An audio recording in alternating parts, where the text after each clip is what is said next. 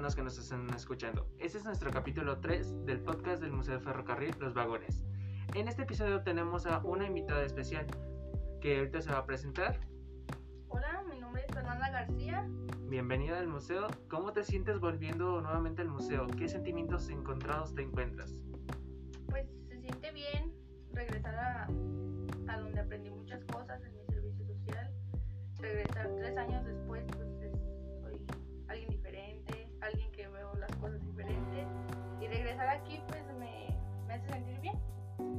¿Cuántos años tenías cuando empezaste tu servicio social como tal? 16. 16. Y estabas en la prepa más o menos, ¿verdad? Y en esos momentos, ¿qué pensabas de tus compañeros más o menos? De los ¿Cómo, ajá, ¿cómo te llevabas con ellos? Pues como siempre, como todo, hay gente con la que yo me llevaba muy bien, hay gente con la que yo me llevaba mal, hay gente que, que te hacía más complicada la existencia en tu servicio, hay gente que la hacía más amena, pero en su mayoría me, me llevé muy bien con todos y, y todos nos ayudamos. Qué hermoso escuchar eso, porque hay historias que nos han dicho de ustedes como son una de las primeras generaciones y vaya, son muchas.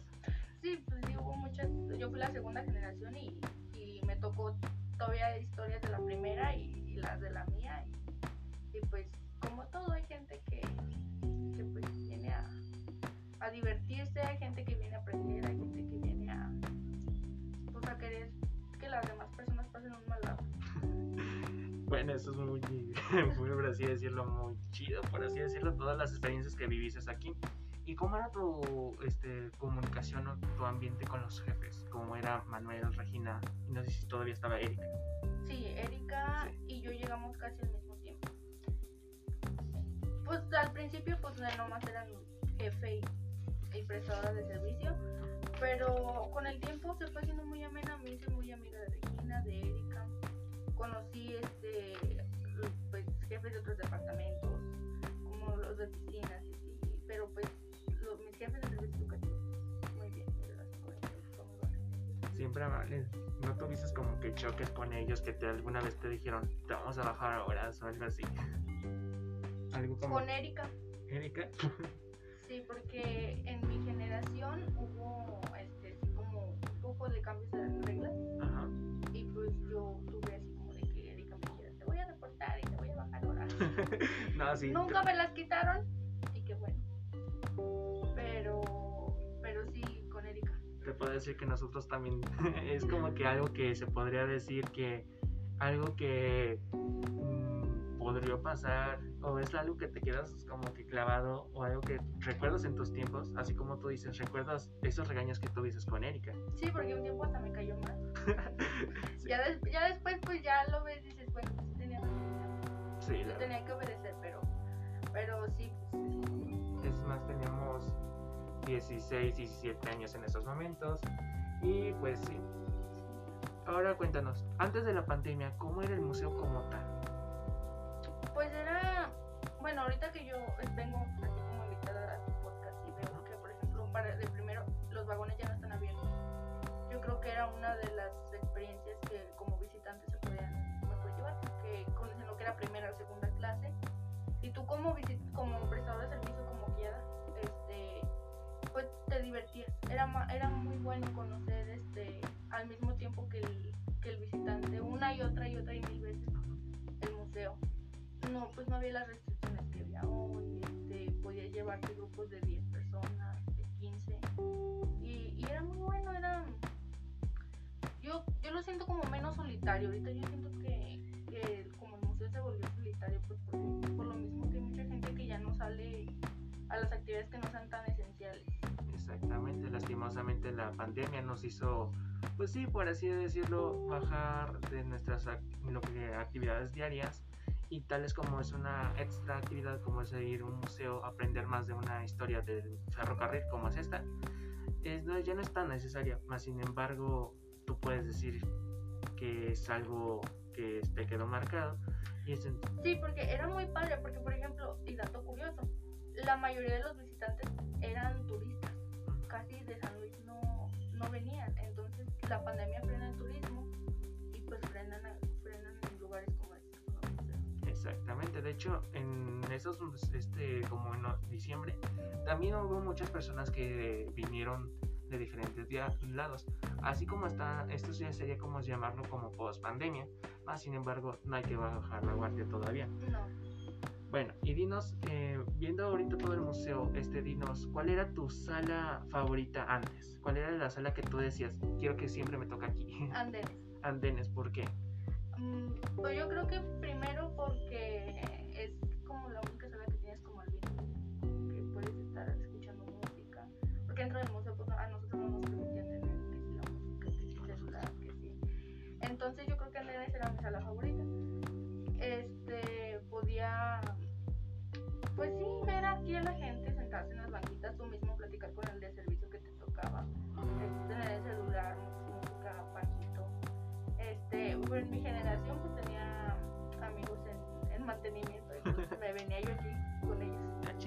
sea, contarles lo que estaba pasando allá de servicios. Sí, allá. Mucho chisme había. Y dinos ahora, ¿cuál era la sala que la verdad tú decías, nunca ojalá que me vuelva a tocar, la verdad, no me gusta estar ahí? Maqueta 2. Sí, la verdad, es... Era de las salas más aburridas porque como era la última, casi no había gente. Y entonces pues era estar ahí solo. Vaya, pensé que era el único que pensaba eso, porque literalmente yo... Bueno, y en mi tiempo, había una, una sala que se llamaba Horticultura, creo que ahorita es. Ajá. Y esa sala lo que tenía esa explosión era que era muy oscura. Los, los fondos eran oscuro, es- era negro y verde oscuro. Entonces lo hacía muy solitario, como que ni los visitantes querían entrar ahí ¿alguna vez dices recorrido a algunas familias, este, visitantes que vinieran de otros lados? Sí. Dinos tu experiencia. Mi primer recorrido, que es el que yo creo que siempre es el que recuerdas más, Ujú. fue yo había llevado bien harto tiempo este yéndome a recorridos con otros compañeros y el día que me tocó uno este me ganaron los nervios se me olvidaron las cosas. Este no pues sí fue cabrón Sí, la verdad que sí, la verdad cuando das tu primer recorrido lo que piensas o lo que te da como que muchos nervios y a veces este esos nervios son los que te, a veces te fallan o te hacen de va- vas a la siguiente sala y dices ay yo no sé qué sigue este por así decirlo. Sí, y sí, pues sí, es el, más que nada los nervios de que ya tienes como un grupo a tu cargo y pues era como que "Ay, ya me- soltaron un recorrido Ajá. ya soy bien fregona. Este, también hubo un tiempo que me tocaron los recorridos de, venían los niños de los kinders Ajá. y esos me. ¿por qué te gustaban? Porque los niños se emocionaban, era, o sea, atención total y tú les decías, este, por aquí no pueden pasar y no pasaban. Y, mm, bueno, siempre las personas que los traían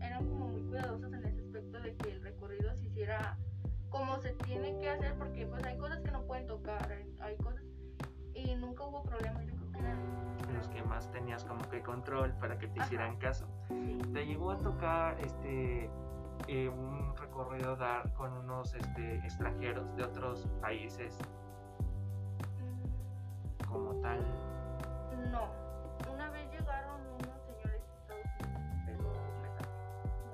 No, no, era, era el inglés y pues no,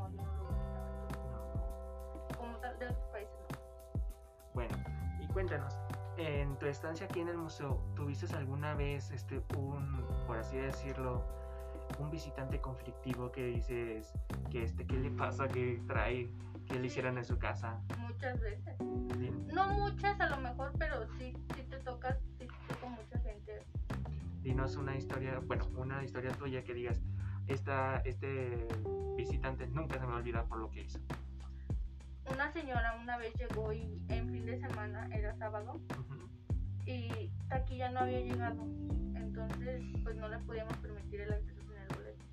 Porque pues no. Ujú.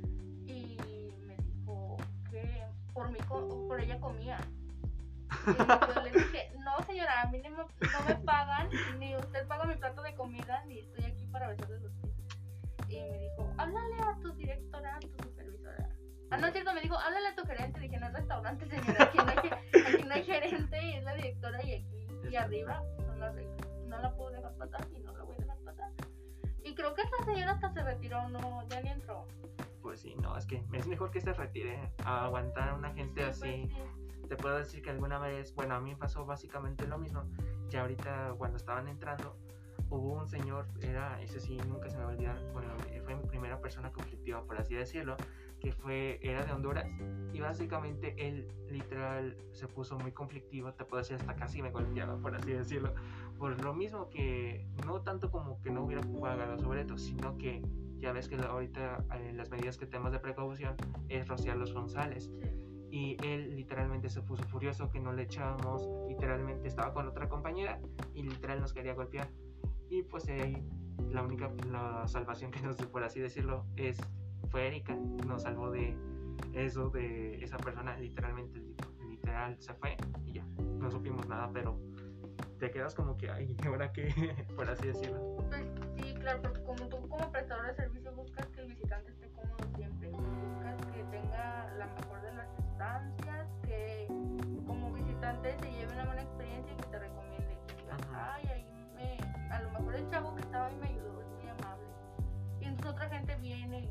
así hay gente que igual se enojaba porque igual un compañero de servicio no le puso la atención que él quería, pero esa fue mi pues sí también como una historia que yo dije, relájese señora, ni como por usted, ni, Exacto. ni nada. Ni nos pagan.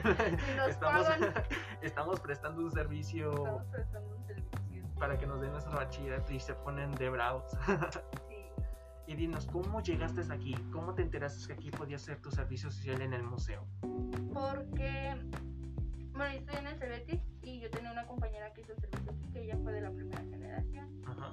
Este, y ella un, día platicó como de que ella hacía su servicio aquí. Yo vine a preguntar y pues aquí me quedé. ¿Cuál fue tu primera impresión a tu primera vista en el museo? ¿Qué piensas cuando entraste por primera vez en esa puerta?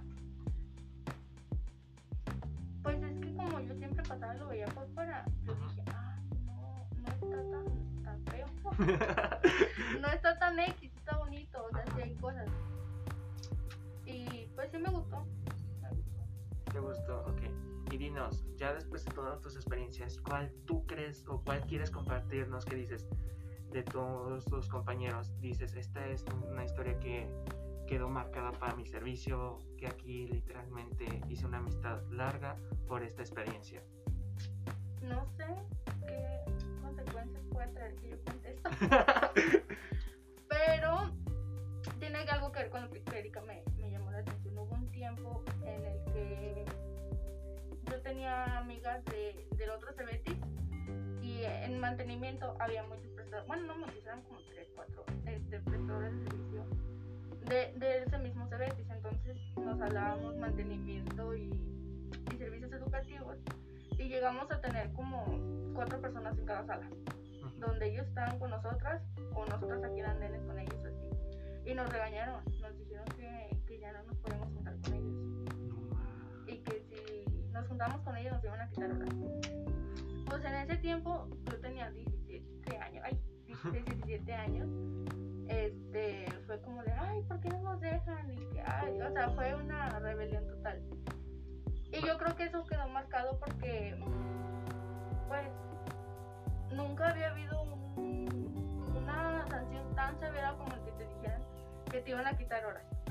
No nos las quitaron, no, no fue ni mala onda. Ahora, ahorita ya lo ves, digo, no, fue tan mala onda de, de Erika o de Regina o de Manuel. Pero, pues en ese tiempo no lo vi. Yo creo que fue lo que quedó marcado porque a los que llegábamos les decíamos, no te juntes con los de mantenimiento.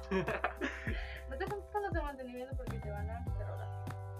Pero, pues, a la actualidad, hace tres años, casi cuatro, que, que los que andábamos en la bolita y seguimos siendo. Qué bonito, esas amistades que tú tienes, que tú conseguiste aquí en el museo, básicamente se quedan como que guardadas, como tú, como tú dices, tú, las, tú le sigues hablando a tus amigos de aquí. Fue como que aquí hiciste muchas amistades de las cuales no dudo que no quieres, quieres volverlas a ver Ah, después de esto. Y dinos, tu último día aquí en el museo, ¿cómo fue?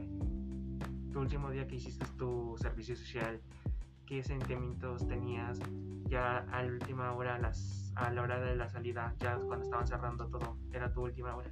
¿Qué pensaste? Mm, me acuerdo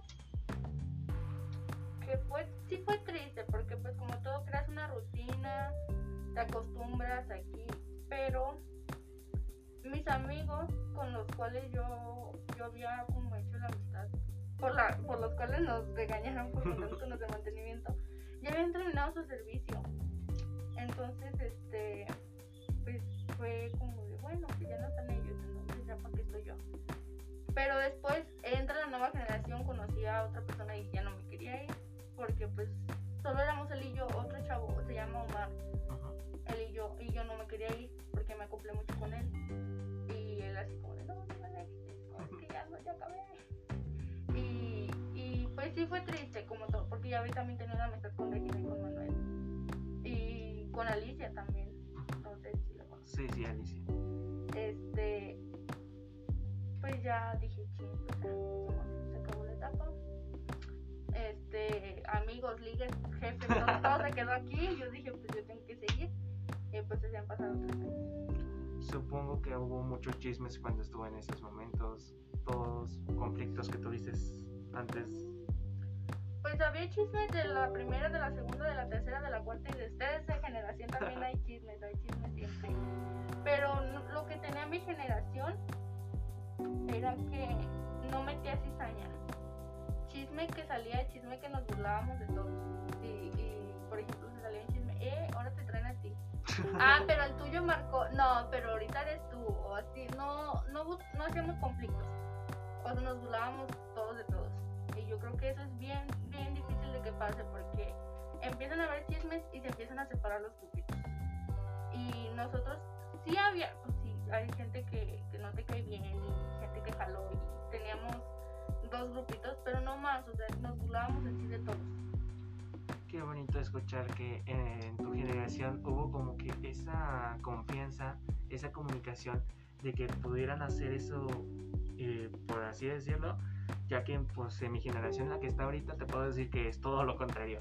Aquí te meten de cizañas para de todo, literalmente. Es que es bien difícil de que pase lo que pasó con nosotros, pero yo creo que la primera y la segunda generación fue algo bien bonito como amistades, porque como éramos del CBT 131 o del 121, yo era del 131 pero vivía por el 121,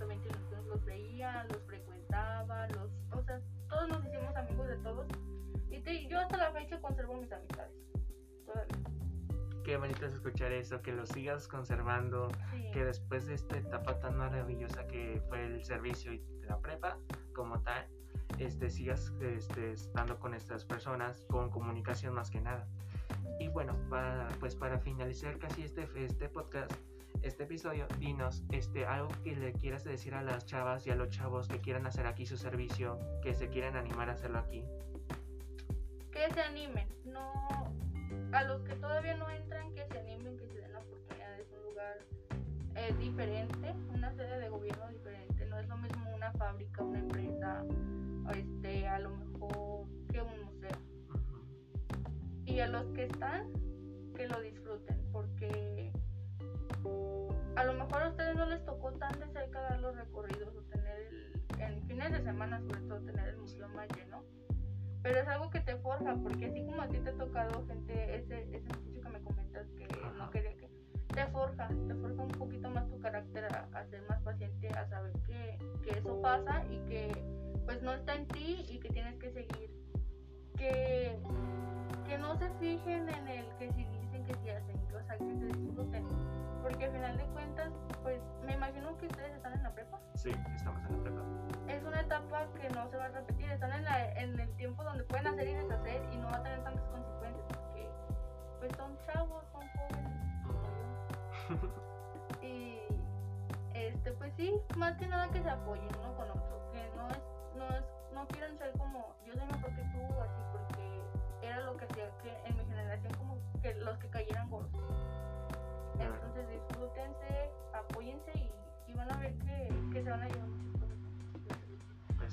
tienes mucha razón con lo que dices. Muchísimas gracias tanto por los consejos. Y dinos, este, ¿qué les recomendarías o qué les quisieras decir a las personas, a los visitantes que quisieran volver a venir o quieran a conocer el museo? Pues que, que también lo tomen relajado, es una visita familiar o, o sola, individual, pero que pues al final de cuentas vienen a pasársela bien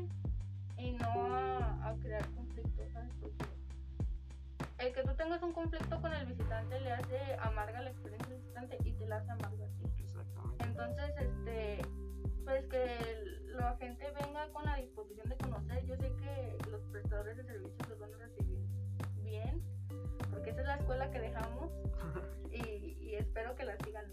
Claro, la vamos a seguir, exactamente, vamos a seguir dando este ejemplo y darlo, esperemos que en las futuras generaciones y los que nos están escuchando, los chavos y chavas que nos están escuchando, si los que quieran hacer aquí su servicio, siguen con esta actitud de prestar un buen servicio, ser buena gente con los visitantes. Sí, claro, porque luego se les hace más pesado. Se les hace más tedioso. A mí se me fueron mis 480 horas de. Y disfrútenlo, sobre todo disfrutar tanto visitante, prestador de servicio, porque es algo que, que no vuelve a pasar como tal, porque a lo mejor en la universidad van a tener que volver a hacer servicio, pero ya no es la misma etapa que cuando ustedes lo, iniciaron y fue su primera vez. Pues sí, de antemano, muchísimas gracias por aceptar nuestra invitación. Este, en verdad, muchas gracias por todos tus, comentarios, por todas tus experiencias, que la verdad este, me complace escucharlas y da como que una nueva visión de cómo era antes el museo con los prestadores de servicio como tales. Y pues bueno, todas las personas que nos están escuchando, este, ya saben, este, el, Museo de Ferrocarril está abierto de lunes a viernes, de un horario de 9 a, 5, de 9 a 6 y de sábado y domingo de 9 de la mañana hasta las 5 de la tarde. Estamos ubicados en la, eh, en la calle Manuel José Otón, Centro Histórico número 78000 en San Luis Potosí, San Luis Potosí. Sin más por decir, soy Brian y eso sería todo. Muchísimas gracias por escucharnos.